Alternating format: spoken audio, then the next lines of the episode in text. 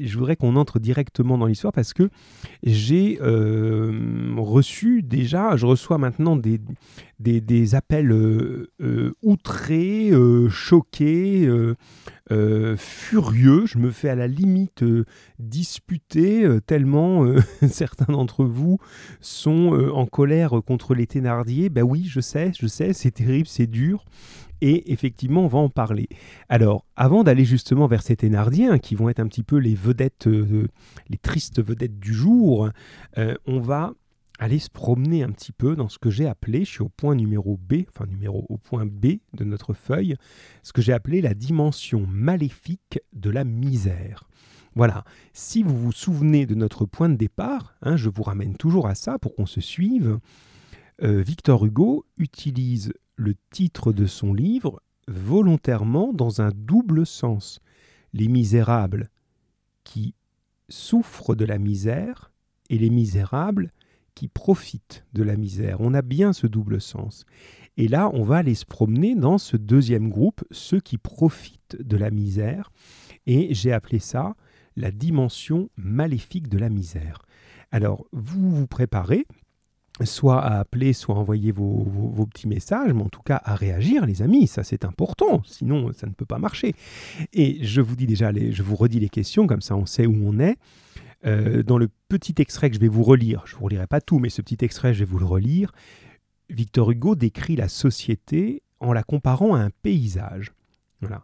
C'est comme si c'était un paysage, un sol, ou presque, on aurait presque l'impression d'être en cours de géologie. On va étudier comment c'est dans la terre, dans la roche comme ça. Hein. Alors la société, notre société où on vit, c'est la partie visible de ce paysage. Mais quand on est dans la société, qu'on en fait partie, eh bien on ne sait pas que sous la société, sous le sol, d'autres univers existent invisibles. Et c'est tellement bien décrit qu'on peut en faire un schéma. C'est ça que je vous avais demandé. Donc il va falloir m'expliquer un petit peu vos schémas. Alors j'en ai reçu quelques-uns. Il y en a que j'ai reçus très très tard, n'est-ce pas, euh, monsieur P, par exemple? Donc j'ai vu pendant mon cours de cinquième que ton travail arrivait. C'est pas un reproche, hein, c'est pour te, voilà, te, charrier gentiment, mais aussi pour dire que je n'ai pas vraiment eu le temps d'y jeter un coup d'œil, hein, parce que je ne peux pas faire cours en même temps au, cinquième et puis, et puis euh, lire euh, tous vos travaux, je le ferai bien sûr après et je les corrigerai comme d'habitude. Alors je regarde un petit peu, oui, il y a des belles choses là. Alors, je lis le texte et puis je vous attends pour m'expliquer comment s'est organisée cette société. Donc la première question que je vous pose, c'est comment on pourrait représenter ça sur un schéma, ce monde souterrain. D'accord? La deuxième, c'est on va y trouver des personnages dans ce monde souterrain et à quoi ils vous ont fait penser ces personnages? Je pense que ça a dû vous faire penser à des films, à des histoires de mythologie, etc. Bonjour Mathis, on est sur le point B on est en train de, j'ai eu ton travail, hein, donc ça va, on est en train de réfléchir à comment Victor Hugo représente le sous-sol de la société, hein, ce premier texte que je vous avais donné.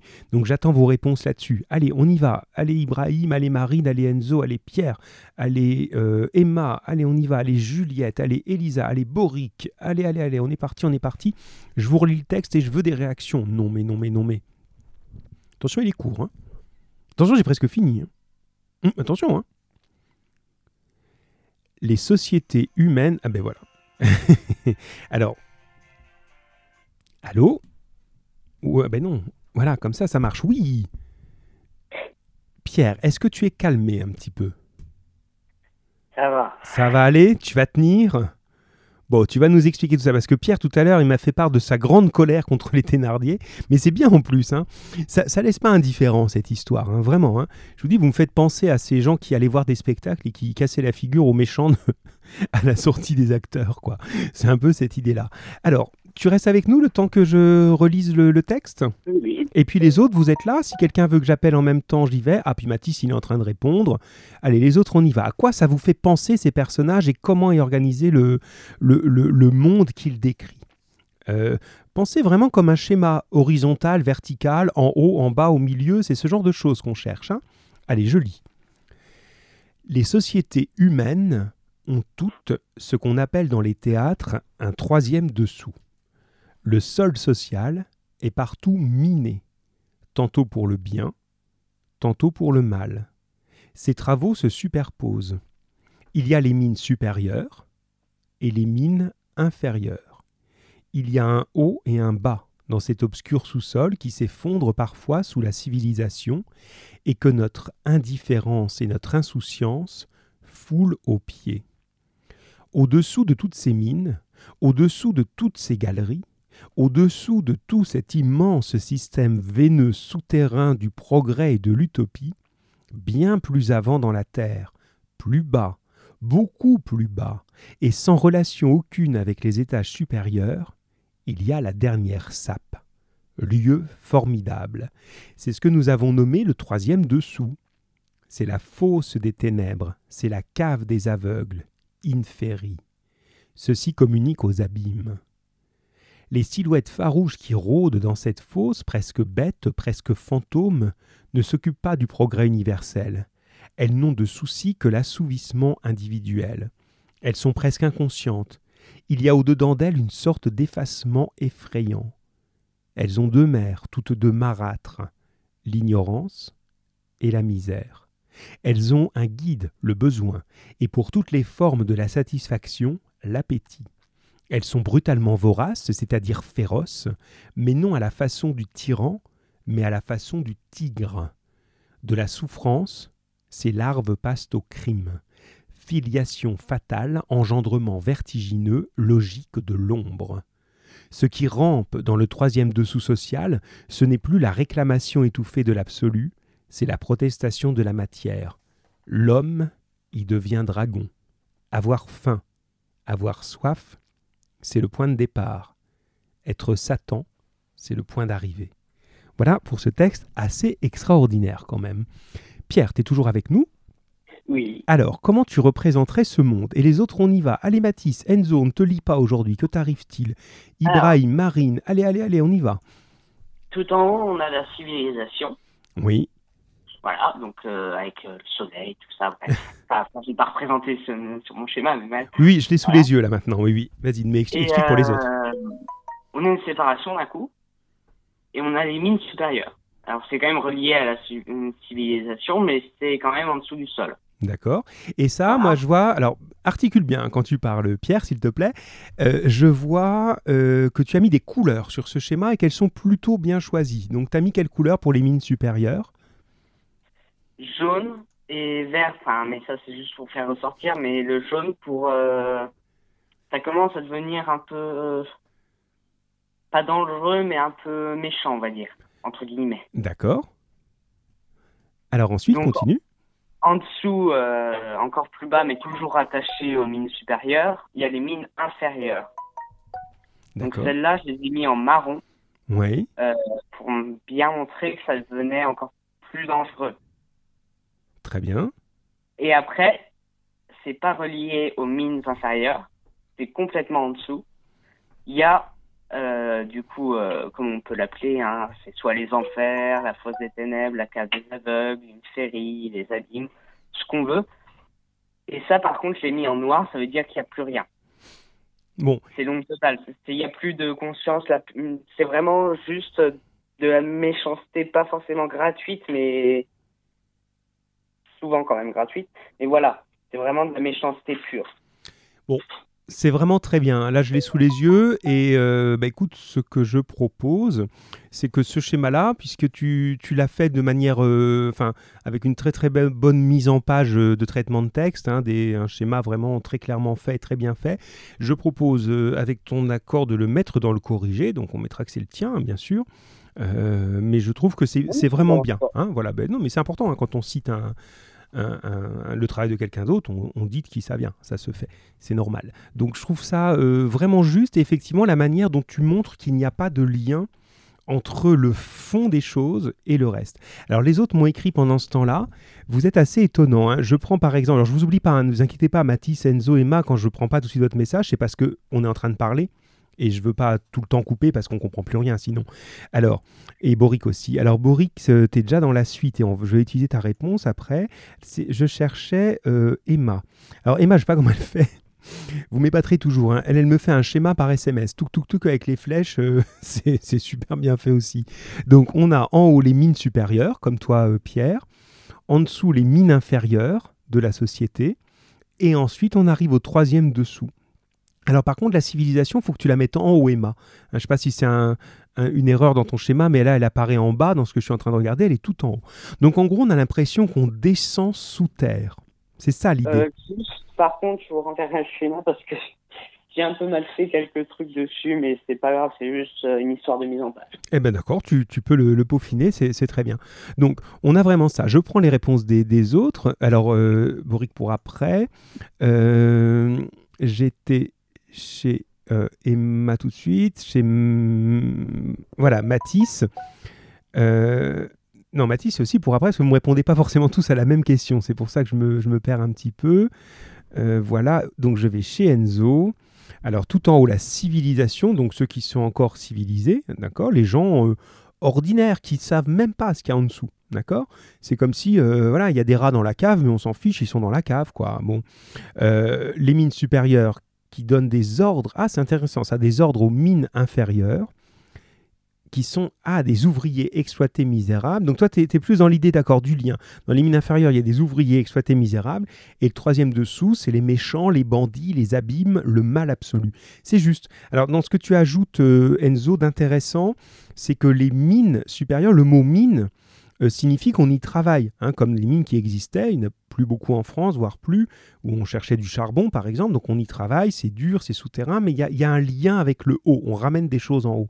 Et quand on est vraiment dans les abîmes, on ramène plus rien, on vit dans le fond comme ça. Ça c'est plutôt bien, euh, dans, l'idée du, mal absolu. Euh, alors ensuite, oui voilà, alors tout le monde comprend bien que c'est une représentation. D'accord? Bien sûr qu'en vrai, personne ne vient en dessous. Pierre, toi qui es quand même pas le plus malin de la bande, tu l'avais compris. Pierre euh, je crois pas.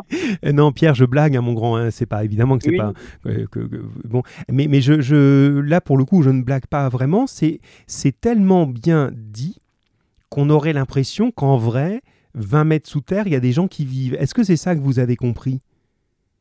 Ben, En fait, j'ai à, imaginer, en fait, on imagine ça, mais en fait, comme il le dit dans son texte, c'est vraiment tout au fond, c'est c'est presque au noyau de la Terre, on va dire. Oui, bien sûr. Donc, est-ce que ça serait possible? Non. Non, du tout. Hein. Alors, ça, mais il, est bon, hein, ce Victor Hugo, vous l'aviez compris. Hein. Il nous prend à ce piège-là, ou à cette façon de, de, de, représenter les choses. Lui, il veut représenter quelque chose qu'on ne voit pas, c'est-à-dire une espèce de, de, bas-fond dans la société, c'est-à-dire de une partie de la société qui est vraiment violente, euh, méchante, sans foi ni loi, etc. Et pour nous faire comprendre ça, il compare à des étages, mais en réalité, tous ces gens-là vivent ensemble. Euh, à la surface de la Terre. Ce ne sont pas des, des, taupes qui vivent sous Terre, mais c'est une métaphore, une façon de le faire comprendre. Mais comme il est malin, il nous dit pas ils sont comme s'ils étaient sous terre. Il nous dit ils sont sous terre. Et c'est à nous de comprendre que c'est une façon de parler. Hein, c'est vraiment une façon de parler. Mais et en même temps, c'est très très fort parce qu'on le voit. C'est assez même prenant comme, euh, comme description. On a l'impression comme ça que il y a quelque chose en dessous, là, des espèces d'êtres malfaisants sous la terre. Voilà, c'est assez horrible. Alors justement, les créatures. Là, je n'oublie pas vos, vos, messages, les amis, hein, je les ai mis de côté parce que vous répondiez à cette question. Le camarade Boric nous dit ça nous fait penser aux enfers. Et c'est bien de l'avoir mis au pluriel aux enfers, c'est juste. Matisse nous dit des étranges créatures dangereuses qui sont dans le sous-sol, donc ça c'est très bien. Et, euh, ah oui, tu nous as dit deux fois le, message, d'accord. Euh, Emma, ça nous fait penser à Satan, hein, on a bien ce mot Satan qui apparaît à un moment. Très bien, et tu as une autre chose que tu diras après, enfin que je dirai après. Euh, voilà, donc on est effectivement dans ces, dans ces dessous de l'enfer. Donc ça, c'est très, très, très juste. Moi, ce que j'ai mis exactement, c'est ces personnages peuvent faire penser à des personnages mythologiques descendus dans cet endroit lui aussi mythologique nommé les enfers. On peut penser à des personnages comme Hadès, Cerbère, les Érémies, les Gorgones et plein d'autres. Oui, c'est ça. On est vraiment dans, la mythologie des enfers. Enzo nous propose aussi des rats. On a vraiment cette idée des rats qui sont dans le sous-sol et qui euh, font leur travail de rats à ronger leurs trucs euh, sans qu'on s'en rende trop compte. Mais quand même, Matisse nous rajoute aussi l'idée de penser à Satan, effectivement, hein, ça nous fait penser à ça. Et Ibrahim, très bien Ibrahim, hein, cela fait réfléchir. Alors j'aime beaucoup ton cela fait réfléchir avec deux points d'interrogation, comme si tu disais mais peut-être pas. Mais bien sûr que si. tout ça nous fait réfléchir. Si vous, c'est bien, belle remarque Ibrahim. Tout ça est fait pour nous faire réfléchir. Ne perdez pas de vue le projet de Victor Hugo de nous faire réfléchir à la société et de nous faire transformer la société. C'est ça son projet. Et la dernière fois, on s'est dit, oui c'est bien, on s'est dit, euh, pardon, je suis déconcentré, il va pas les messages, mais je vais vous le dire. Hein. On s'est dit qu'il y avait dans cette histoire-là, par moment, un roman d'amour, par moment, un roman d'aventure, par moment, un roman policier. Et il y a une autre dimension que je veux vraiment vous mettre, qui est le roman philosophique. Ça fait un peu peur ce mot, ça. Mais il y a des, pages et des pages dans Les Misérables où il réfléchit comme ça à ce que c'est que la vie, à la philosophie de la vie. Et ça, c'est un moment où il réfléchit à ça. Et comme le dit l'ami Ibrahim, il nous fait réfléchir. Vas-y, Pierre. En parlant de philosophie, après, je viens d'y réfléchir, mais je pense, mais c'est complètement pas, hein, c'est par rapport à l'ombre. Victor Hugo perçoit ça comme le mal. Et moi, je pense surtout que l'ombre, on l'aperçoit en tant qu'humain comme le mal, parce que c'est justement euh, la peur de l'inconnu. Oui, c'est ça. Oui, oui. Dans le, là, tu, tu dévies un tout petit peu du, mm. du, thème, mais l'idée, c'est ça. L'ombre, c'est l'inconnu, c'est la, perte d'essence, c'est juste ça. Euh, mais effectivement, ça n'a pas en soi une dangerosité supérieure. C'est simplement qu'on n'est plus dans les repères du monde qui sont le nôtre. Effectivement, là, on se trouve perdu. Alors, euh, Enzo nous ajoute le personnage Aura, il ajoute les personnages des Morlocks. Mais comment tu connais ça, toi, les Morlocks? C'est quand même assez incroyable. Hein c'est des petits personnages euh, vraiment. Euh, tu vas nous dire. Tiens, je vais voir d'où tu sors ça pour voir si on pense bien aux mêmes, Enzo. Mais c'est juste ces personnages-là, un petit peu en dessous. alors, les, pendant que Enzo nous répond et que Pierre est toujours avec nous, j'attire votre attention. j'attire votre ah d'accord, j'attire votre attention sur euh, ce que c'est que cet enfer. Alors, est-ce que vous avez entendu parler, par SMS ou toi Pierre en vrai, euh, de Dante? Hein, C'est un auteur, Dante, et il donne un adjectif qui est dantesque. Des fois, on dit c'est une situation dantesque. Est-ce que ça te dit quelque chose, toi? Non. Non. Alors, mais c'est tout à fait normal parce que c'est pas encore très connu pour vous, ça va venir. Euh, alors, c'est un auteur du Moyen Âge italien, hein, on est au, XIIIe, XIVe siècle, et qui imagine, son grand livre s'appelle La Divine Comédie. C'est très très connu, Hugo le connaît par cœur, hein, c'est un livre essentiel. Bon, et dans cette Divine Comédie, il va imaginer une description de l'enfer qui est absolument incroyable. Et cette description de l'enfer, il a décrit avec des cercles qui sont au nombre de neuf. C'est-à-dire qu'en gros, L'enfer correspond à neuf cercles dans lesquels on s'enfonce de plus en plus bas, jusqu'au plus bas possible, où c'est l'enfer absolu. Et tomber en enfer, c'est ça pour lui. Donc cette idée-là, ça va influencer Hugo. C'est-à-dire quand il nous décrit ce sous-sol, il nous emmène dans l'enfer de Dante, dans l'enfer le plus absolu qui soit. Donc c'est vraiment cette idée-là. Euh, ouais, Enzo dans la Divine Comédie. Waouh, c'est juste. Alors pour les Morlocks dans la BD de Marvel, ça je ne connaissais pas et je ne retrouve plus. C'est un roman de science-fiction, les Morlocks, ça me revient pas.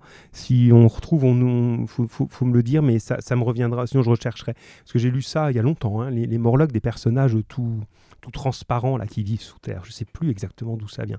Des fois, vous me prenez un peu au dépourvu, mes amis. Hein. Alors, effectivement, on s'enfonce dans l'enfer. Je reprends l'ami Boric qui nous dit on voilà, ce qui, nous parle de cette phrase-là sur laquelle j'attirais votre attention. Au début, on a faim et soif, et après, on devient Satan. Quel est le rapport? Euh, Expliquez-moi ça, justement. Quel est le rapport? Pour toi, Pierre, pour les autres? Bah, Au début, si je devais expliquer euh, plus clairement, euh, je dirais au début, on est. Comment Voilà un petit peu, voilà, pour histoire de. Puis on a grandi au fur et à mesure son envie voilà, ça, on, vole pour son envie. Et au bout d'un moment, euh, on a grandi son envie et du coup, euh, on devient au bout d'un moment euh, Satan. Moi, après, j'ai comparé ça autrement. J'ai comparé ça au chemin de l'addiction, on va dire. j'ai comparé ça du coup au chemin de l'addiction. On commence avec un petit peu pour s'amuser, puis on finit totalement accro. Ah, c'est une comparaison un petit peu surprenante, mais finalement qui peut se défendre, pourquoi pas, euh, dans l'idée où il y a une perte comme ça de, contrôle, effectivement. Et ce qu'on peut remarquer là, et j'oublie pas ce que vous êtes en train de me dire, les amis, je prends par exemple, et elle a bien fait Emma, elle me le répète deux fois parce que je ne l'ai pas utilisé ton message, merci Emma, tu dis c'est comme un parcours, absolument, belle, belle image ça, hein. c'est comme un parcours. Le point de départ pour être Satan, c'est d'avoir faim et soif, et le point d'arrivée, c'est d'être Satan. Donc c'est assez épouvantable, mais c'est pourtant bien ça, absolument. Et quand on regarde ça, euh, si vous dites, vous êtes toujours aussi finaux, hein, les amis, hein, euh, finalement, devenir Satan, est-ce que c'est être mauvais par nature ou pas? Quand on dit, j'aime bien l'idée du parcours. Il avait faim et soif et il est devenu Satan. Est-ce qu'on peut le juger responsable de ce parcours ou pas? Posez-vous cette question. Boric nous dit au début il était gentil, après il devient méchant, donc il nous fait avancer, Boric, sur ça. Est-ce qu'on peut juger ça Dire celui-là, il a cherché à être le mal ou pas? Et Enzo. Ça dépend des personnes, mais moi je suis pas sûr. Pensez, pensez, pensez à Victor Hugo, à cette idée que quand on maintient les gens dans l'ignorance et dans la misère, ils deviennent mauvais. Donc. D'accord, oui, dans ce cas-là, oui. Et eh oui. C'est pas fait exprès c'est voilà, c'est ça. C'est qu'à un moment, et on va terminer là sur ce passage parce qu'il faut qu'on aille au suivant. Euh, sur ce passage-là, l'idée, on a l'impression, à un moment, je vais attirer votre attention là-dessus, c'est que ces personnages-là, qui sont comme des fantômes de la mythologie, des fantômes euh, errants dans les enfers, hein, des silhouettes farouches, voilà comment ils les appellent, presque bêtes, presque fantômes. Alors, n'ont plus rien de de la dimension de l'esprit. C'est ça qui est important, euh, puisque elles sont tellement dénuées d'esprit que qu'est-ce qui reste? Juste la faim et la soif. Et pour la faim et la soif, eh bien n'importe qui ferait n'importe quoi. C'est assez épouvantable. Et je sais pas, tiens, on va voir si vous allez me dire ça. Je vous encourage pas voir du tout, mais je suis sûr que vous en avez entendu parler. Il y a, un film qui s'appelle La Plateforme. C'est assez épouvantable, ça, où, on est là-dessus, sur le côté. Euh, euh, quand l'homme a faim et soif, qu'est-ce qu'il devient? Donc c'est, on a l'impression de ça, que, Victor Hugo nous met là-dedans. Boric ajoute avec son euh, à-propos habituel, ça veut dire sa justesse habituelle, comme Jean Valjean. C'est-à-dire qu'en fait, ces gens qu'on est en train de voir, c'est ce que pourrait être devenu Jean Valjean s'il avait continué son parcours. Voilà, c'est juste. Alors, ben, c'est tout. Voilà, vous aurez peut-être. Vous voyez, on parle de beaucoup de références hein, quand on est là-dedans. C'est bien. Alors, ami Pierre, vas-y, dis-moi. Il s'est contredit lui-même, euh, Victor Hugo. Pourquoi? Il n'y a pas moyen de remonter à la surface. Ah, oui, là, il n'y a pas. c'est intéressant ça. Là, il n'y aurait pas moyen de remonter à la surface. Alors. Et pourtant, l'a fait. Pardon? Et pourtant, Jean Valjean l'a fait. Et pourtant, Jean Valjean l'a fait. Mais Jean Valjean a rencontré des gens qui l'ont amené vers la surface. Donc c'est peut-être aussi ça qui manque. Euh, et je pense que dans la dimension de Victor Hugo, euh, il y a l'idée qu'au bout d'un moment, c'est trop tard. Victor Hugo, il croit énormément à l'éducation, à l'enfance. C'est quelque chose euh, dans les discours qu'on a vu au début. Il défend vraiment l'instruction, l'école, l'éducation, et il pense qu'au bout d'un moment, c'est peut-être trop tard. Et que peut-être euh, ben, Thénardier, on n'arrivera pas à le remonter, effectivement. Jean Valjean, il est remonté, mais n'était pas au 9e cercle encore. Voilà. Alors, j'ai des, réponses qui arrivent. L'ami Enzo, alors, il... voilà, on peut se battre, oui, pour changer le système. C'est pour ça qu'il y aura des révoltes. Oui, on va rentrer dans la dimension euh, révolte historique dans les prochains cours, bien sûr. Alors, les Morlocks, nous dit Isabelle, personnage de fiction évoluant dans l'univers de Marvel. Oui, c'est ce que dit Enzo. Euh, d'accord. D'accord, donc c'est bien.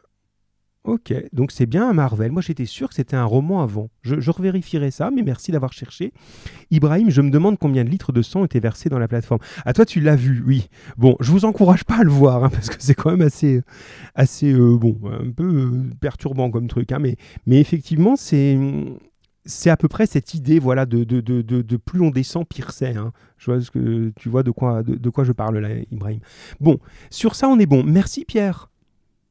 Je suis sûr qu'on va te revoir dans pas longtemps parce que tu as un coup de gueule, comme on dit, à pousser contre nos affreux Thénardier. Mais on va un ben, petit peu. Juste après la partie, la partie bleue, je ne serai pas là, on va dire. je serai là, j'écouterai, mais je ne serai pas au téléphone. Par contre, la partie orange. euh, D'accord. Donc là, tu seras, tu seras d'accord. Tu, tu réserves ton coup pour la, pour la partie orange. On fait ça. Allez, on avance et euh, à tout à l'heure alors, Pierre. Alors, on continue. Bon, que de beaux débats avec vous, les amis. hein. Vous voyez, des fois, les, les- Dans, Les Misérables, on croit qu'il faut couper les parties philo et que c'est trop compliqué pour les élèves, mais pas du tout. Vous voyez, on, a besoin de cette réflexion-là, vous et les autres. Euh, oui, Enzo aussi, tu vois l'idée pour, euh, pour cet affreux machin. Alors, c'est comme toujours, hein, c'est comme la chambre de Barbeleu, bleu, hein, puisque je vous ai dit que je vous encourageais pas à le voir, vous allez vous précipiter, donc c'est pas bien. Voilà, donc je continue. Alors, le deuxième extrait maintenant. Euh, on retrouve notre ami euh, Marius à la recherche de sa belle Cosette, puisque la dernière fois on s'était quitté sur ce coup de foudre euh, absolument merveilleux et, presque un peu cliché. hein. Là, Victor Hugo, hein, bon, leurs yeux se rencontrèrent, hein, il fait comme tout le monde, hein, c'est à la banale à l'époque. Et arrive le hasard, la providence pour, plutôt, qui fait que Marius, tout triste et déprimé d'avoir perdu sa belle, de ne plus savoir où elle habite puisqu'elle a déménagé, se fait bousculer par hasard dans la rue par deux jeunes filles qui laissent tomber un paquet de lettres, il les ramasse, les reprend chez lui et découvre quelles sont ces lettres. On va un petit peu s'occuper de ça. Évidemment, tout ça va nous ramener, comme vous l'avez écouté, je le pense, vers euh, notre ami euh, Jean Valjean et compagnie. Alors Emma nous dit, tu es déjà en train de réagir à la question, c'est très bien. Ben, Qu'est-ce qu'on remarque dans ces lettres? Elles ont quelque chose de particulier. Et euh, elles, en gros, les questions, hein, je vous les remets déjà là, ce sera plus clair comme ça, je pense. Euh, qui a écrit ces lettres? D'accord? C'est déjà la première question à se poser. Qui a écrit ces lettres-là? D'accord? À quoi servent-elles? À quoi servent ces lettres-là? Et comment sont-elles écrites En termes d'orthographe, de vocabulaire, de sentiments, etc. Donc, qu'est-ce qu'on peut euh, dire de ça? Alors, euh, eh ben, Enzo, on t'appelle, mon grand Je vois que tu es en train de réagir là. Allez, je t'appelle. Comme ça, on va avoir un petit peu euh, une autre voix que, que la mienne, et ce sera bien aussi. Allez, Enzo, c'est parti, parce que tu vas nous parler de ça. Moi, j'aime bien ce passage-là. Moi, je les aime bien tous, hein, mais, mais celui-là, il m'amuse. Alors.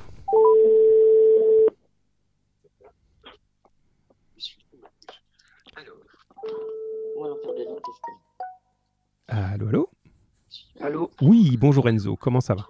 Bonjour monsieur, ça va et vous? Oui, ça va bien. Mais dis donc, tu as vraiment toutes les références, toi, il n'y a pas de problème. Bon, alors, euh, voilà, Boric est en train de nous répondre et c'est bien, donc je vais garder ta réponse, Boric, mais je vais déjà interroger Enzo. Alors, qu'est-ce que tu remarques avec ces lettres, toi? Euh, Elles servent à quoi? Quel est leur but? Euh, Je vous lis ce que j'ai écrit monsieur. bah, Si tu le formules de manière vivante, c'est pas plus mal. Tu peux t'inspirer de ce que tu as écrit, mais dis-le comme tu le sens, quoi, de manière naturelle. Donc, elles sont rédigées dans un style mielleux. L'expéditeur veut faire pleurer, attendrir, émouvoir le destinataire, quel qu'il soit. Il emploie des mots pour flatter la vanité des gens afin d'avoir quelques sous. Il les endort par ses écrits sournois. Toutes ces phrases sont bon, pathétiques et Alors, hypocrites. voilà. Bon. Alors, effectivement, pathétique, hein, c'est qui va faire pleurer. ce que je dis, pathétique. oui, oui, on, a un petit peu, on vous a un petit peu entendu, Madame Lefort, mais c'est bien, vous soutenez. C'est une bonne chose. Mais vous avez raison, c'est bien de soutenir et puis de travailler ensemble. Voilà, allons-y. C'est comme ça qu'on partage les choses. Voilà, c'est pas pas du tout gênant. Au contraire, hein, euh, voilà, euh, euh, aidez-vous. C'est comme ça qu'on progresse. Alors effectivement, des lettres qui sont là pour apitoyer les gens.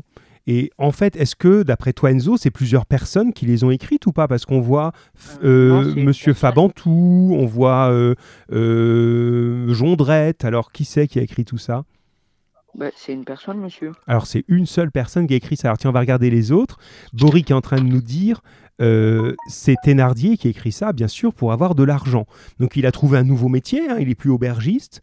Maintenant, il est dans cette espèce de, de maison à Paris. Donc il n'est pas sous la terre, hein, on l'a compris, il est sur la terre, mais il fait partie de ces gens du sous-sol, euh, façon de parler. Et il écrit des lettres pour avoir de l'argent. Et Matisse nous dit... euh, pour pouvoir remonter à la surface. voilà, pour pouvoir remonter à la surface. C'est bien, Enzo.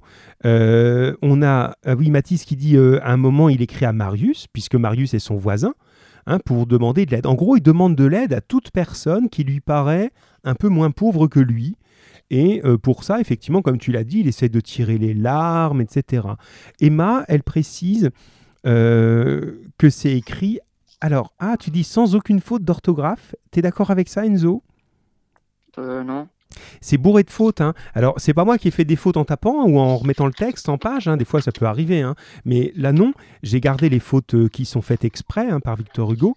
Parce qu'en fait, il sait pas très bien écrire, Thénardier. Il n'a pas euh, beaucoup été à l'école. Donc, il écrit, euh, euh, il écrit assez mal. Et donc, il y a des. Bah, par exemple, il y a Malheureuse, il est écrit avec deux S alors que c'est avec un seul. Oui, c'est ça, exactement. T'en as repéré d'autres encore? Il y a après là le mot méré. Oui, alors il y en a plein, même misérable, hein, au lieu d'écrire misérable, il écrit systématiquement misérable. Voilà.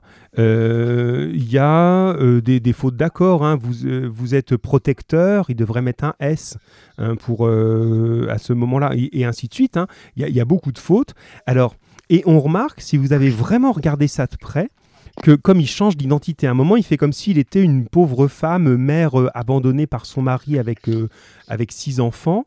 Il fait plus de fautes dans cette lettre-là que quand il fait semblant d'être un artiste dramatique. En gros, on a l'impression qu'il change complètement comme un caméléon. Il change de façon d'écrire pour avoir l'air d'être le personnage qui dit. D'accord? Donc, si je prends par exemple la première, elle est courte. C'est une malhe- malheureuse, hein, tu l'as bien dit, malheureuse avec deux S, mère de famille de six enfants, dont le dernier n'a que huit mois. Moi malade depuis ma dernière couche. C'est très mal dit, ça. On dirait pas moi malade depuis ma dernière couche. C'est je suis malade depuis. Euh, N'ayant aucune ressource, ayant AIY, il y a une faute là-dessus. Donc en gros, il fait exprès d'écrire mal pour que ce soit réaliste. Et ainsi de suite hein, dans, dans chaque chose. Et effectivement, le style, il est parfois exagérément euh, soutenu. Et ce qu'on voit souvent dans les gens qui essayent comme ça de flatter, ils vont trouver des formules euh, hyper soutenues qui font même presque ridicule. Bien. Qu'est-ce que vous pensez de tout ça, de cette euh, technique comme ça d'écrire des lettres pour, euh, euh, pour obtenir de l'argent un peu de partout? Qu'est-ce que tu en penses, toi, Enzo? Bah, qu'il essaye juste de pouvoir ressortir, de pouvoir remonter à la surface pour être mieux qu'avant. Pour être mieux qu'avant. Donc toi, tu penses que c'est plutôt euh, positif ou, ou pas? Bah, d'un côté c'est positif et d'un autre c'est négatif. Alors ça, c'est intéressant. Développe, s'il te plaît. Euh, bah, négatif parce que euh, avec ses lettres euh, il est c'est un peu malhonnête parce que il, avec il, il peut avoir- il va avoir de l'argent donc c'est pas Vas-y, vas-y. C'est c'est bien. Va au bout de ta phrase. Elle est très. ta- Ton raisonnement est juste. Il va avoir de l'argent et, et ce n'est pas. et puis c'est pas vrai c'est puisque il, il prend des identités euh, qui ne sont pas les siennes. C'est exactement ça. C'est-à-dire qu'en fait, il a fait comme un commerce avec la charité. C'est-à-dire que normalement, la charité, c'est un geste généreux, de pitié, de d'humanité. On voit quelqu'un vraiment qui est en grande souffrance, on dit bon ben voilà, j'ai un peu de sous dans la poche, je vais pas le laisser comme ça, je lui donne. Et lui, il en fait un véritable commerce. Euh, et en fait, en faisant ça, ben, peut-être qu'il prive des gens qu'en auraient vraiment besoin. Quand euh, les gens se font avoir à son piège et vont lui donner des sous, ben, ils donneront pas au prochain mendiant. Et lui, c'est peut-être un vrai mendiant qui en a vraiment besoin. Donc il prend comme ça la place des pauvres et il exploite ça de manière assez, euh, assez, assez terrible. Euh, tu crois que ça existe en vrai, ça, Pierre, euh, Pierre Enzo? Bah euh, je sais pas mais je pense que oui. Et oui, malheureusement. hein. Alors je vois euh, Emma qui me dit c'est clairement nul de faire ça. Au moins elle est tranchée. Moi je suis assez d'accord avec toi, Emma. hein. Euh, c'est c'est clairement nul de, de faire ça. Il y a effectivement une, euh, une espèce d'exploitation hein, de, ça. C'est comme euh, vraiment. euh, euh, Il y a des endroits où. comment dire Alors. Alors pas trop en France, en tout cas je l'espère, mais dans des pays malheureusement be- beaucoup plus pauvres, où il y a des organisations criminelles qui forcent des enfants à mendier. Et ils utilisent justement des enfants parce que ça fait plus pitié. C'est Il sûr y en que a en France monsieur. peut-être, peut-être qu'il y en a parfois. Alors moi je me méfie parce que des fois, quand on n'a pas envie d'être généreux, on dit oui, bah, de toute façon c'est des faux, c'est des faux, ils font semblant, mais c'est un peu trop facile. C'est juste parce qu'on n'a pas envie d'être généreux. Mais bon, parmi les gens qui sont malheureusement en train de mendier, bah, la plupart c'est pas pour jouer, ils en ont vraiment besoin. Mais parfois il y a des gens qui exploitent ça. Et quand ils exploitent, ils vont plutôt mettre un enfant parce que ça fait plus pitié. On a plus envie de, de soutenir euh, un enfant. euh, enfin, on va plus être touché euh, dans notre cœur, quoi. Donc forcément, ça, c'est c'est malhonnête, vraiment. Donc on est dans, dans ça. hein. C'est bon, ben c'est bien. On a trouvé, voilà, vous voyez, en gros, on a vu Thénardier pour l'instant à peu près trois fois. Une fois dans son auberge, on lui confie une petite fille, qu'est-ce qu'il fait? Il la maltraite et il, il exploite pour avoir de l'argent de sa mère, pauvre. On le trouve une deuxième fois sur le champ de bataille, qu'est-ce qu'il fait? Il fait les poches des morts. On le trouve une troisième fois à Paris maintenant, qu'est-ce qu'il fait? Il fait des faux courriers pour obtenir de l'argent. Donc, vous voyez, à chaque fois, lui, il est vraiment au fond, quoi. hein. Merci Enzo, on a fait la partie orange, donc. Oui. Eh ben, on continue. Je te remercie Enzo. À bientôt et puis on continue à échanger de toute façon. Au revoir. Alors, euh, entre-temps, j'ai vu passer le message et j'en suis vraiment content. Merci beaucoup Isabelle, parce que je ne suis pas fou. Et en plus, euh, comment j'ai pas retrouvé le titre C'est un des bouquins euh, que j'adore. C'est La machine à explorer le temps de H.G. Wells. Herbert, je sais plus quoi, c'est de Wells. Vous devez connaître ça, La machine à explorer le temps. C'est un bon livre de science-fiction. D'accord? Comme le nom l'indique, on voyage dans le temps. Et c'est là qu'on rencontre les Morlocks. Je savais bien qu'ils étaient dans un livre que j'ai lu euh, adolescent, je pense que j'ai lu ça.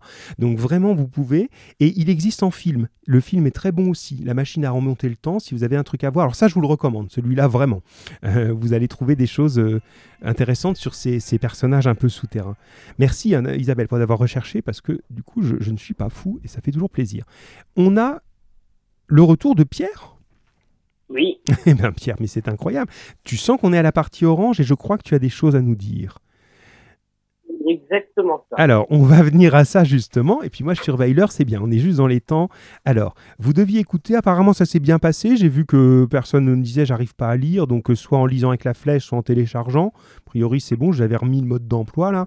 Alors, dans ce que je vous ai lu, hein, je suis obligé de faire ça, mais je pense que c'est bien. Ça vous évite d'avoir plein de pages à lire et puis moi de faire plein de- de- d'impressions. Donc, on va maintenant. euh, je situe le passage, puis je t'écoute, Pierre. hein. Euh, on se retrouve suite à ces lettres. Marius comprend que c'est des jeunes filles qui écrivent ces lettres, puisque c'est la même écriture qui lui est adressée. Et ces jeunes filles sont les filles de, des Thénardier. Souvenez-vous, quand on les a vues à l'auberge, euh, la première fois qu'on a vu Cosette, petite enfant, il y avait deux autres petites filles, mais maintenant elles ont grandi. Ce sont deux jeunes filles, ça s'appelle Éponine et Azelma.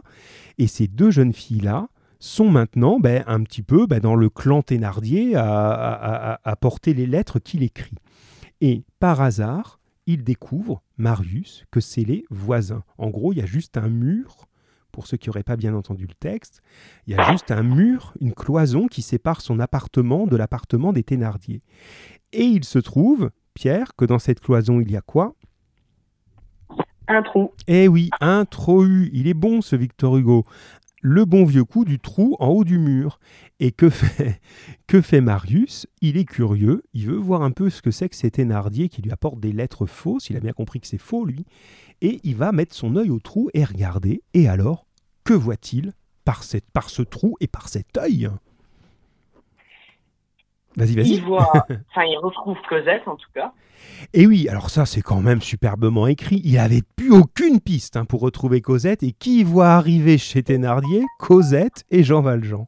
Monsieur le, le Noir et Madame le... Non, Monsieur le Blanc et Madame la Noire. Alors vas-y, vas-y. Euh, du coup, il retrouve euh, les Jondrettes. Voilà. Et alors, un peu plus tard, on retrouve Javert. Et un peu plus tard, on retrouve Javert. Donc bizarrement, je vous avais mis en garde, enfin mis en garde, mis en attention contre, pour ça la dernière fois. Nos personnages que parfois on perd de vue, on les retrouve toujours, ils se recroisent. Ils ont chacun leur chemin, mais les chemins se croisent. C'est comme des, attractions entre eux, comme ça. Et effectivement, dans ce petit appartement miteux à côté de chez Marius, va- vont se concentrer tous les personnages qui nous intéressent. Alors comment euh, celui qui est Jean Valjean, mais on ne, on- on ne le sait pas à ce moment-là, mais nous on l'a compris, Jean Valjean et Cosette, comment ils se retrouvent là? Pourquoi ils sont chez Jondrette et donc chez Thénardier? Parce qu'ils ont reçu une lettre. Exactement, ils se sont fait prendre à la lettre. Ils ont reçu une lettre disant voilà, je suis très malheureux, je ne peux plus payer mon loyer, il faut m'aider, je vais être mis dehors dans la rue avec ma pauvre femme, etc. Et lui, comme il est, tu te souviens du mot qui signifie quelqu'un de très généreux? Je l'avais expliqué ce mot-là? Philanthrope. Très bien. Philanthrope, phil, ça veut dire qui aime. Et anthropos, c'est l'homme en grec, qui l'homme, l'humain, hein, qui aime les humains. Un philanthrope, c'est ça. Donc c'est quelqu'un qui aime l'humanité. Et donc lui, Jean Valjean, vous l'avez compris maintenant, hein, on lui dit, bah, je suis malheureux, j'ai besoin d'argent, il arrive, il vous en donne, quoi. Il, il cherche pas à comprendre. Bon, ça c'est juste, c'est bien, Emma, t'es déjà en avance sur l'idée. Alors Enzo, il nous dit que vu l'état de la maison, il ne doit pas y avoir qu'un seul trou. C'est vrai, mais il y en a un qui était bien placé pour voir les, pour voir les choses. Alors, et arrive dans ce, on appelle ça un huis clos euh, dans, un théâtre ou dans un cinéma. C'est une pièce fermée. Dans la pièce fermée, il va se jouer quelque chose de très important. C'est que euh, Jean Valjean arrive pour dépanner les Thénardier. Jondrette, c'est Thénardier, hein, pour ceux qui n'auraient pas compris. Hein. il a changé de nom, il change de nom tout le temps, hein. mais c'est Thénardier en vrai. Et Thénardier se rend compte qu'il a affaire à un homme vraiment riche, parce qu'il le juge aux vêtements. Il voit bien qu'il est très bien habillé, qu'il a de l'allure. Il se dit, ouh, celui-là, qu'est-ce qu'il se dit, Pierrot? Eh bien, il va me rapporter de l'argent. Et eh oui, celui-là, je vais pas juste lui faire un peu la manche et juste lui demander quelques, quelques sous. Je vais vraiment lui obtenir beaucoup d'argent. Et est-ce que là, il est toujours sur la méthode faire pitié, envoyer des lettres? Non. Alors, explique-nous ça. Il est encore pire, en fait. Euh, il... Là, il dit, bon, allez, ça y est, c'est mon jour de chance, hop, on y va. On y va Alors, les autres, complétez ce qu'il nous dit. Hein. Il... Vraiment, il mendie. En fait, il vient même... Euh, essaye d'être direct là-dessus, Pierre. Qu'est-ce qu'il organise, très clairement? Parce que je sais que tu as compris, mais formule-le d'une manière vraiment directe, toi qui aimes être synthétique. Euh, là, il dit à, Jean Valjean, je t'aide un petit peu là, hein, il dit à Jean Valjean, oh, c'est gentil, vous m'avez apporté des vêtements, merci mon bienfaiteur, merci, merci, mais j'ai encore besoin de quelque chose, il faudrait revenir tout à l'heure. Donc il lui donne un deuxième rendez-vous. Et qu'est-ce qu'il prévoit pour ce deuxième rendez-vous? C'est le mot juste. voilà, exactement. Enzo l'envoie en même temps que toi. Un guet-apens. Alors il faut juste que tu mettes un S en plus, Enzo, et ce sera parfait. Un guet-apens. Alors tu, tu, tu, définis ce que c'est un guet-apens, l'ami euh, Pierre, ou qui que vous voulez? Bah oui, c'est un piège. C'est exactement un piège. C'est un piège organisé et en revenant une deuxième fois, il est attendu par cinq ou six personnes armées qui vont lui fermer la porte à clé et en gros, c'est, comme on dit dans les, dans les films, la bourse ou la vie. Tu payes ou on te tue. Et peut-être même les deux. Bon. Donc là, ça tourne quand même mal. On est dans cette situation de guet-apens. Notre brave euh, Jean Valjean enfermé chez Thénardier, menacé par des gourdins, des, des, des, matraques euh, et tout et tout. Et Marius qui voit ça par le trou du mur. Boric nous dit c'est un piège, voilà, c'est exactement ça. Et Marius qui a le sentiment de la pitié à ce moment-là. Voilà, la bande des patrons minettes, nous dit Enzo. Pourtant, ça, je l'avais coupé les patrons minettes en me disant ça va être. Euh, voilà, je vais les emmener un peu dans toutes les directions, donc c'est bien. C'est le surnom qu'on donne aux, malfaiteurs, hein, les patrons minettes. Euh, alors, là, Marius va jouer un grand rôle. Il faut qu'on en arrive à ça. C'est bon, il nous reste 12 minutes, on y arrivera. Alors, Marius.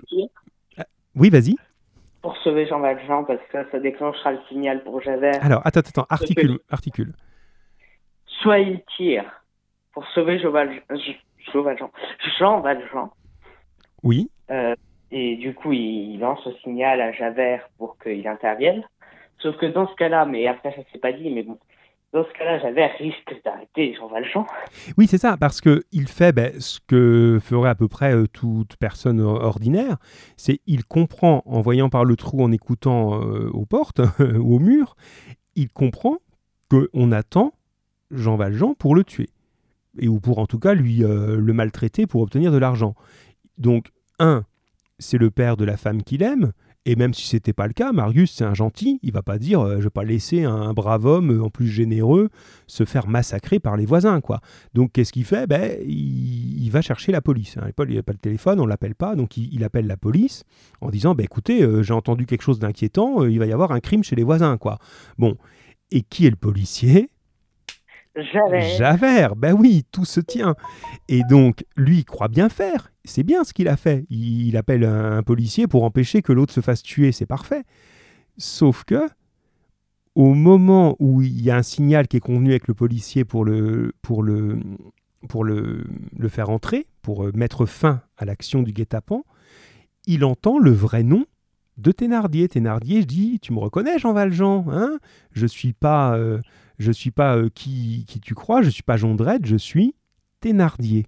Et alors? Alors Emma nous dit à ce moment-là, il passe par la pitié, mais pas seulement Emma. Alors, attends, pardon, je reprends les messages en même temps pendant que tu réfléchis, Pierre. Boric nous dit. euh, quand il va dire Thénardier, ça va provoquer le dilemme. Tu as raison, Boric, c'est ce moment-là. Euh, Marius est prêt à tout faire pour empêcher le méchant Jondrette, Thénardier, d'agir. Et quand il entend que c'est pas Jondrette, mais que son vrai nom c'est Thénardier, ben, il a plus envie d'agir. Voilà, il y a, il y a effectivement voilà, le, le dilemme qui se fait. Et, et est-ce que tu peux nous préciser pourquoi, euh, Pierre? Parce que, en fait, c'est dans le testament de son père, si j'ai bien suivi. Oui. Euh, il, il dit en gros à Marius d'aller voir les Thénardier et de leur servir, quoi. D'accord. Donc exactement ça. Il se dit, mais Thénardier, souvenez-vous, hein, il faut pas rater un épisode en ce moment avec Les Misérables. hein, c'est comme un feuilleton. hein. Euh, souvenez-vous, la dernière fois, euh, j'ai bien insisté avec vous pour dire que Marius n'a pas connu son père pour une histoire de querelle familiale. Et quand il a su qui était son père, c'était à la mort de ce dernier. Et il a récupéré dans les papiers de son père une lettre disant Si un jour vous retrouvez Monsieur Thénardier, c'est mon bienfaiteur, il faudra le remercier et faire tout le bien que vous pouvez pour lui. Parce que n'oubliez pas que cet homme croit avoir été sauvé par Thénardier sur le champ de bataille, alors qu'en fait, c'est pas vrai. Bon. Et donc, vous avez notre brave Marius de l'autre côté de son mur qui se dit Mais bon sang, c'est Thénardier, donc c'est le bienfaiteur de mon père, je dois le protéger. Mais en même temps, il y a le père de ma future, enfin de, la femme que j'aime, qui va se faire casser la figure, voire tuer. Qu'est-ce que je fais? Et vous êtes tous en train de me dire, c'est un dilemme. Voilà, Boric, soit me- Monsieur Leblanc est, est sacrifié, ou Thénardier est mort. C'est l'un des deux. Enzo nous dit ça aussi, Emma, enfin vous avez tous compris l'idée du dilemme. C'est juste. Bien. Alors, tu voulais, euh, Pierre, ajouter justement, puisqu'on a parlé de ce dilemme, que faire? Ajouter quelque chose, donc justement, sur euh, ton regard sur les Thénardier. Donc, on va t'écouter. Attendez, parce qu'il me faut la place que ma mère m'a prise. elle, elle est terrible, hein Alors, voilà. On- Donc, c'est l'atmosphère de ce passage. Comment je l'ai ressenti, moi Vas-y, vas-y. Alors, l'atmosphère de ce passage est cinglant, aussi froid que la pluie, qui nous traverse jusqu'à l'os, aussi pesant qu'un orage. Il inspire la haine et le dégoût. Il détruit tout sentiment de joie ou d'envie sur son passage. Ces Thénardier, sans vouloir être insultants, sont des raclures, des charognards, des bêtes à qui il faudrait enlever de leur tout petit cœur l'envie de vivre et de leur corps la vie elle-même. L'envie même de continuer ce passage m'en est passée. On ressent pour eux un dégoût si profond que l'on serait presque à se jeter dessus pour les, euh, les étriper et leur enlever tout signe de vie. Les lâcher, les battre à mort, les faire brûler, histoire qu'ils souffrent autant, même plus qu'ils ne font souffrir les autres. Ils me donnent une rage impossible à dompter. Si cela, si cela ne tenait qu'à moi, la peine de mort leur serait déjà tombée dessus. Je pourrais en dire encore plus, mais l'émission ne sera pas grande. Pas assez, en tout cas, grande pour accueillir toutes mes paroles. Ah oui, on, entend euh, effectivement la rage là, il n'y a pas de doute. hein. Alors, euh, effectivement, ça nous retourne. Et c'est entre autres parce qu'on est un petit peu comme Marius, on est spectateur impuissant. On est derrière ce mur en train de voir ça, on se dit mais c'est pas vrai, il va pas faire ça, il va faire ça. Bon, après, là, tu t'éloignes un petit peu quand même de l'esprit positif des misérables parce que l'idée, quand même, même pour les... Alors le mot raclure, on peut le garder, même pour une raclure pareille, l'idée c'est quand même qu'on peut peut-être espérer quelque chose. Et en tout cas, Jean Valjean, jusqu'au bout, il va espérer quelque chose. Et même avec Javert, vous verrez, euh, à aucun moment il est dans la vengeance. Donc je pense que là, là on n'est pas dans l'esprit Hugo, hein, dans l'idée de ah faudrait le brûler, le tuer, etc. Non, je pense qu'il faut l'empêcher de nuire, mais Je ne suis pas Hugo. Je ne suis pas Hugo. non, c'est sûr, c'est sûr. Mais voilà, moi je te dis ce que, ce, que- ce que, ce que nous dirait Hugo là-dessus et ce qu'il a euh, plutôt envie de nous faire euh, voilà, euh, toucher du doigt, c'est l'idée que peut-être ça n'apporterait rien. Que l'idée, justement, c'est de faire en sorte de les empêcher de nuire, ces Thénardier, mais aller les faire souffrir ou les tuer, c'est pas l'idée. C'est parce que on est dans une idée vraiment de, défense humaine et ben, même le plus affreux euh, Jojo, ben, reste quand même, il y a une petite lumière quelque part et il faut essayer. quoi. C'est vraiment l'idée hein, qui est là, mais après, on, voilà, le, débat est ouvert, hein, forcément. Euh, alors, je surveille l'heure quand même, et Enzo nous dit, euh, voilà, il doit se dire que ce Thénardier qui a sauvé son père ne doit pas être si bon que ça, puisqu'il est capable de tuer un homme, effectivement, et qui voilà, et tu dis qu'on reste un humain. Voilà, Enzo, c'est bien, tu réagis en, direct. Donc là-dessus, on n'est pas tout à fait d'accord, Pierre, mais c'est intéressant, parce que ça ouvre le débat, donc c'est forcément intéressant. Voilà. En tout cas, euh, ça t'a fait réagir. c'est bien. Pierre, tu es là? Comme j'ai dit ça m'a ça a faire vomir. oui, oui, c'est assez dur. Ce que je vous propose, chers amis, dans les cinq minutes qui restent, c'est que vous ayez la fin, parce que j'ai fait exprès, c'est pas que j'en pouvais plus d'enregistrer la lecture, j'ai fait exprès de couper ma lecture quelques minutes, même pas, hein, quelques... Voilà, il y a trois pages, je crois, encore à lire avant la fin de la scène, pour justement vous laisser en plein suspense. Je sais, c'est méchant. Et donc, je vais vous lire la fin, comme ça vous allez voir comment ça se termine, cette scène-là. On fait ça? Oui. Alors, Pierre, je te laisse pour aujourd'hui, merci. Et ben, écoutez tout jusqu'au bout pour avoir la, situation à la fin. Est-ce que, est-ce que, est-ce que euh, Thénardier va venir à bout de Jean Valjean? Est-ce que Marius va changer d'avis et trahir son père? Hum, Que faire, que faire? Allez, on regarde ça ensemble. À bientôt, Pierre. À bientôt. Au revoir. Alors, je reprends juste là où on en était. Et ça, c'était sur la phrase que faire, que choisir. Voilà, tout simplement. Euh... Ouais, alors oui, mais attends, mais raconte pas la fin, Enzo, enfin. Alors. Cependant, Thénardier se promenait de long en large devant la table, dans une sorte d'égarement et de triomphe frénétique. Ah criait-il, je vous retrouve enfin, monsieur le philanthrope, vieux Jocris. Ah, vous ne me reconnaissez pas, hein Non, c'est pas vous qui êtes venu à Montfermeil, à mon auberge, il y a huit ans, la nuit de Noël 1823. C'est pas vous qui avez amené de chez moi l'enfant de la Fantine, l'alouette. Parbleu, vous vous êtes moqué de moi autrefois, hein Vous êtes cause de tous mes malheurs vous avez eu une fille que j'avais et qui était certainement à des riches et qui m'avait déjà rapporté beaucoup d'argent et dont je devais tirer de quoi vivre toute ma vie. Une fille qui m'aurait dédommagé de tout ce que j'ai perdu dans cette abominable gargote. Là, je fais un petit commentaire ici parce que c'est intéressant. Pour Thénardier, il est tellement méchant qu'il n'imagine pas qu'on puisse être gentil. Et il se dit, quand il voit que Cosette est une belle jeune fille euh, éduquée, riche, il se dit pas ah euh, Jean Valjean lui s'en est bien occupé. Il se dit en fait je me suis fait avoir. Cette fille, elle devait être riche, et si elle est si belle et si riche aujourd'hui, c'est qu'il y avait de l'argent caché quelque part, et Jean Valjean me l'a piqué. Vous voyez, il, pense que l'autre est forcément mauvais. Il peut pas imaginer que ce soit juste du bien. Évidemment, ce n'est pas le cas. Hein. Vous, vous avez l'histoire, vous le savez. Je continue. Ici, Thénardier fit un pas vers les hommes qui étaient près de la porte et ajouta avec un frémissement. Quand je pense qu'il ose venir me parler comme un savetier, puis s'adressant à M. Leblanc avec une recrudescence de frénésie. Et sachez encore ceci, monsieur le philanthrope, je suis pas un homme louche, moi. Je suis pas un homme dont on ne sait point le nom et qui vient enlever des enfants dans les maisons. Il croit que c'est forcément mauvais, hein. Je suis un ancien soldat français. Je devais être décoré. J'étais à Waterloo, moi. Et j'ai sauvé dans la bataille un général appelé le comte de je ne sais quoi. C'est pas un général, hein, c'est un colonel, mais il en rajoute. Il m'a dit son nom, mais sa chienne de voix était si faible que je ne l'ai pas entendu. Je n'ai entendu que Merci. J'aurais mieux aimé son nom que son remerciement. Cela m'aurait aidé à le retrouver.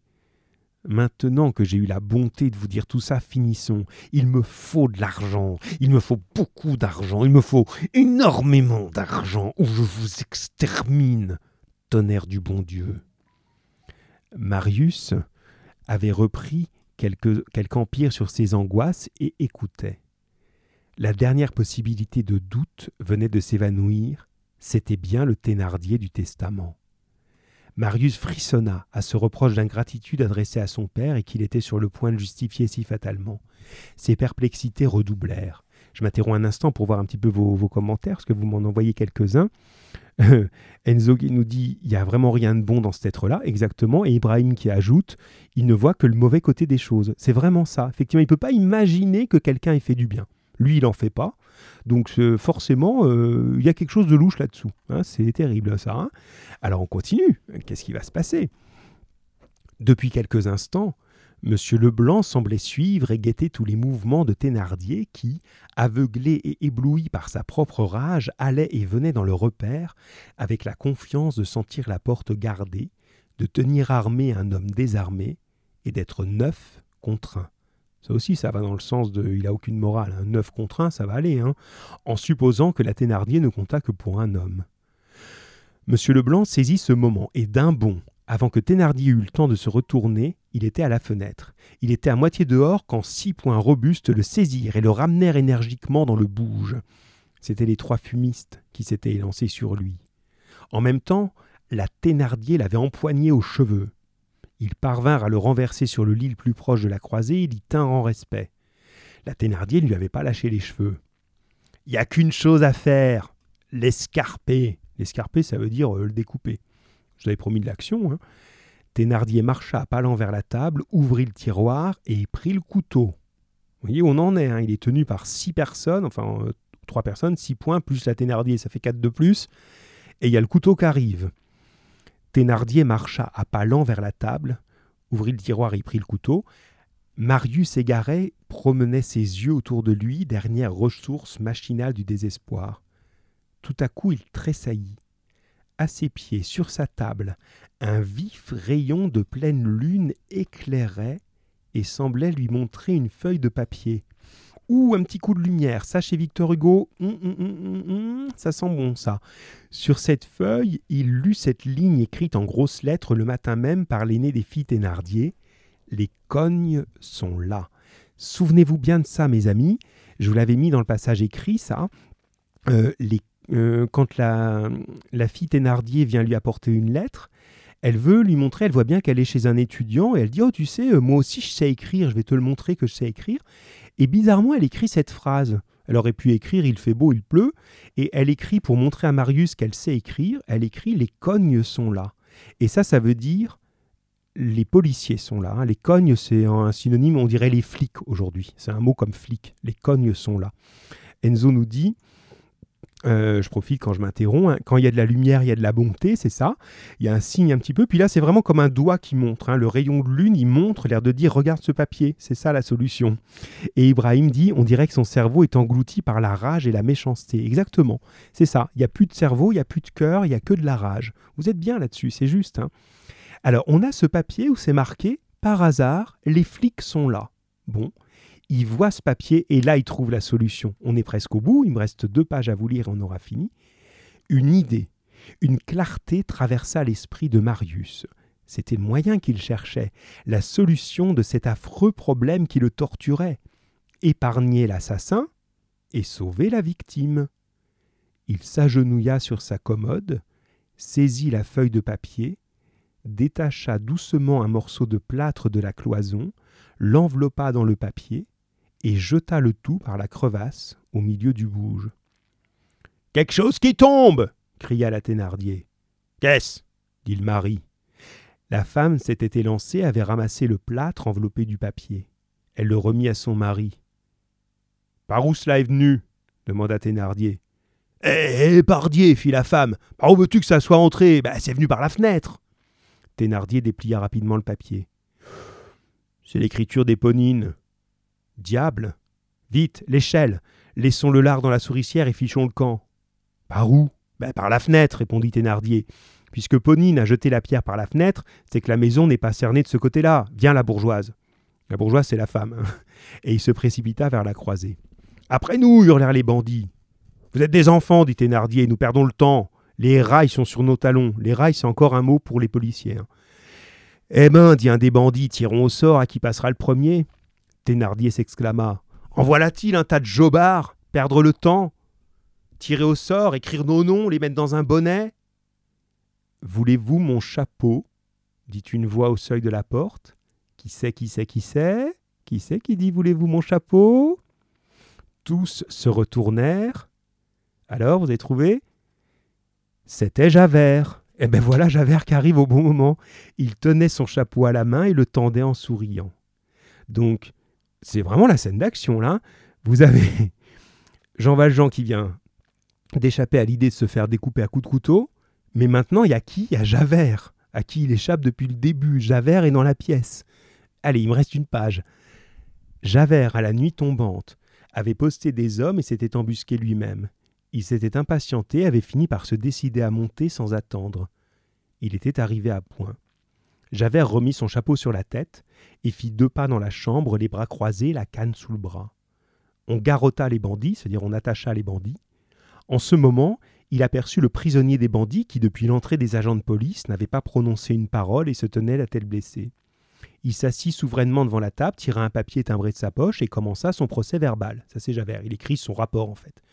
Quand il eut écrit les premières lignes, qui ne sont que les formules, toujours les mêmes, il leva les yeux. Faites approcher ce monsieur. Les agents regardèrent autour d'eux. Eh bien, demanda Javert, où est-il donc? Le prisonnier des bandits, monsieur Leblanc, avait disparu. La porte était gardée, mais la fenêtre ne l'était pas. Pendant que Javert verbalisait, il avait profité du trouble, du tumulte, de l'encombrement, de l'obscurité, et d'un moment où l'attention n'était pas fixée sur lui, pour s'élancer par la fenêtre. Un agent courut à la lucarne et regarda. On ne voyait personne dehors. Diable, dit Javert entre ses dents. Ce devait être le meilleur. Voilà, c'est la fin du chapitre, les amis je vous avais promis une scène d'action, je crois que je vous ai pas menti là. Hein. On a vraiment tout là-dedans. Hein. Le, retour de Javert, la fuite de Jean Valjean par la fenêtre.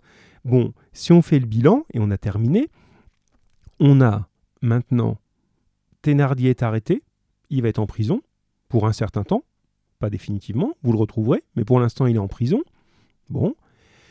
Vous avez Jean Valjean qui est en cavale, puisque Javert a retrouvé sa piste, complètement par hasard, mais maintenant euh, il avait un peu échappé à Javert, il a retrouvé sa piste.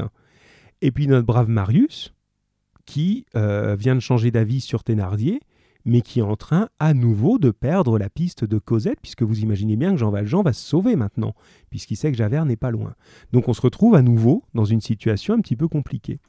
Euh, alors, je regarde les messages que j'aurais oubliés. Euh, Boric nous disait Thénardier va dire qu'il ne voulait pas le sauver, Marius va le tuer. Non, c'était. Voilà, t'étais dans dans une bonne hypothèse, mais tu vois, non, non, ça, va se passer plus sous forme de, de, de, de, coups de surprise comme ça. Hein. Allez, on en reste là pour aujourd'hui, euh, chers élèves. On se retrouve euh, la prochaine fois, c'est mercredi pour vous, le matin, comme l'autre fois, à 11h. Ce sera la même horaire, là, de mercredi prochain. Et puis, on continuera sur tout ça. Euh, je vous dis en tout cas à bientôt, portez-vous bien. Et oui, je précise, j'ai vu dans le message, on parlait tout à l'heure de la machine à explorer le temps de Wells, qui est vraiment un chouette roman de science-fiction. Il est à la médiathèque, hein, vous pouvez y aller. Euh, la médiathèque en ce moment, elle fonctionne. Hein, simplement, c'est par euh, Drive, vous savez, comme dans les, fast-food. Vous pouvez euh, simplement réserver vos livres et vous les récupérer, je sais pas, devant, par la fenêtre, je sais pas comment ça marche. Mais en gros, vous pouvez avoir accès aux livres et c'est un bon truc si vous cherchez quelque chose à lire. Et si vous voulez voir le film, voyez-le, c'est bien.